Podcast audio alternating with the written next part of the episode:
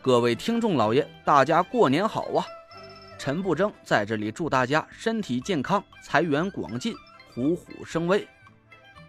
在新的一年里，我会为大家奉献更多、更好、更精品的有声书，给大家听个过瘾。从除夕到初七，我会为大家爆更，每天更新五集。在我的声音词条的每个页面啊，有个小圆圈，里面有个赏字。各位听众老爷，各位家人，您开心呐，就给我打赏个一块两块不嫌少，十块八块也不嫌多。毕竟啊，咱这书还有很多很多集要去听，而且是一直免费让大家听的，这我也得吃口饭嘛，是不是？谢谢了，各位听众老爷。第二百三十七集，我靠！我一下就慌了神，心里暗暗叫苦。原来我上次费了半天劲儿打败的竟然是个假货。不过也怨不得我认错人，别说是我当时不认识熊雷，就算是认识，我都不一定能分清楚谁是谁。我以前也见过不少双胞胎，可我就没见过熊雷和熊九长得这么像的。别说是眉眼语气都一模一样，就这身材和穿戴打扮呐，都和复制粘贴似的。我估计他们自己的爹妈都不一定能分清楚。熊雷在风水界名气很大，和五魁那几个老怪物齐名，可熊九却籍籍无名。我估计除了长相一样之外啊，熊九的道行和熊雷应该是一个天上一个地下。一个熊九都够难对付了，今天倒好，一下来了四个，其中还包括风水界里的顶尖人物熊雷。看来啊，我是凶多吉少了。我盯着熊雷咧了咧嘴，我很想撂几句狠话刺激刺激他，可我一看他的脸呢，心里就莫名其妙的涌起一股喜感。熊雷正叉着腰，昂起头，狂傲的看着我，那模样活像是个圆丢丢的大罐子，带着俩把手似的。虽然我现在的情况很不乐观，但是我还忍不住想笑，我只能转移目标。不然我真怕是会笑场啊！我的眼光转向那个中年妇女。你就是熊天，薛明是你儿子。那个妇女眼睛赤红的盯着我。嗯呐，我熊家和你无冤无仇，你帮着林寒把我儿子整的疯疯癫癫的，今儿个我就要给明明报仇了。熊天凌厉的嚎叫了一声，就朝我冲了过来。我赶紧退开几步，伸手去摸衣服里的符箓。等我发现了我让唐果儿给忽悠的，换了个短袖衣服，我一声就叫起苦来。我赶紧手忙脚乱的翻开包，抓出一把符箓。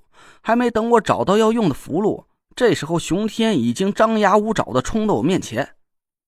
我也不知道啊，我当时在想什么。情急之下，把一把符箓猛地伸到了熊天眼前，大吼了一声：“定！”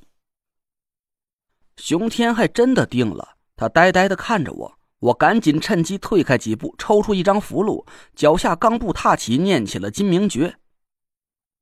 你阴我！熊天这才反应过来，他嘶吼一声，发疯一样的朝我冲过来。我左手指尖朝手里的符箓虚点，符箓呼啦一声燃烧起来。老妹儿啊，快闪开！熊雷大喝了一声。我趁着熊天一愣神的功夫，脚步猛地停下，燃烧着的符箓一下丢到了半空。刺啦！一道刺眼的白光把熊天笼罩起来。就在白光闪起的那一刹，我突然愣了一下。按说风水师之间相互斗法，双方都能感受到对方的法力。可我却没感觉到熊天身上有一丝法力的存在，难道他不会风水术？我大吃一惊，赶紧硬生生的把发出去的法力收了回来。白光停滞了一下，像是被人按了暂停键一样，停在了半空。师傅在教我风水术的第一天就警告过我，千万不能用风水术去对付没有法力的人，不然我一旦错手杀了人，是会遭到严厉的天谴的。我根本就没想到熊天竟然不会法术，一出手就用了一张蓝界上品符箓。这时候，巨大的反噬力猛地撞在我胸口上，我一屁股坐到地上，剧烈的咳嗽了起来。熊雷趁着这个档口啊，把熊天一把拽了回去。他被吓得脸色煞白，瘫软在地上，不停打着哆嗦。哎呀妈呀！吓死我了！哥，你快去削他，给你大侄子报仇！哎呀，老妹儿啊，你可吓死哥了！你没能耐就别作行不行？老实在一边去，看哥削他。我赶紧盘腿坐好，念了几遍静心咒，堵在胸口的一团闷气渐渐散开。我深呼吸了几口，站了起来。我心里是暗暗庆幸，还好啊，我没用子界的符箓，不然就算我能及时的收回法术，我也会被反噬之力震得当场吐血。熊雷一步一步朝我走过来，他身上猛地腾起一阵耀眼的绿光，我呼吸一滞，一股汹涌的威压扑面而来。一声威严的虎啸回荡在赛车场里，一个巨大的虎头从熊雷背后隐隐现出。我仿佛看见了一只张牙舞爪的猛虎，正弯腰弓背的朝我走了过来。熊雷真不愧是和五魁齐名的顶尖风水高手，他就这么一迈步，就显出了高深的道行。他每离近我一步，我身上的威压就沉重了一分，连喘口气都感觉费劲了。我暗暗提了口气，突然手一挥，四五张符箓无风自燃，朝熊雷劈头盖脸就飞了过去。刚才停滞在半空里的白光重新泛起了耀眼的光芒，对着熊雷头顶的虎头是落了下去。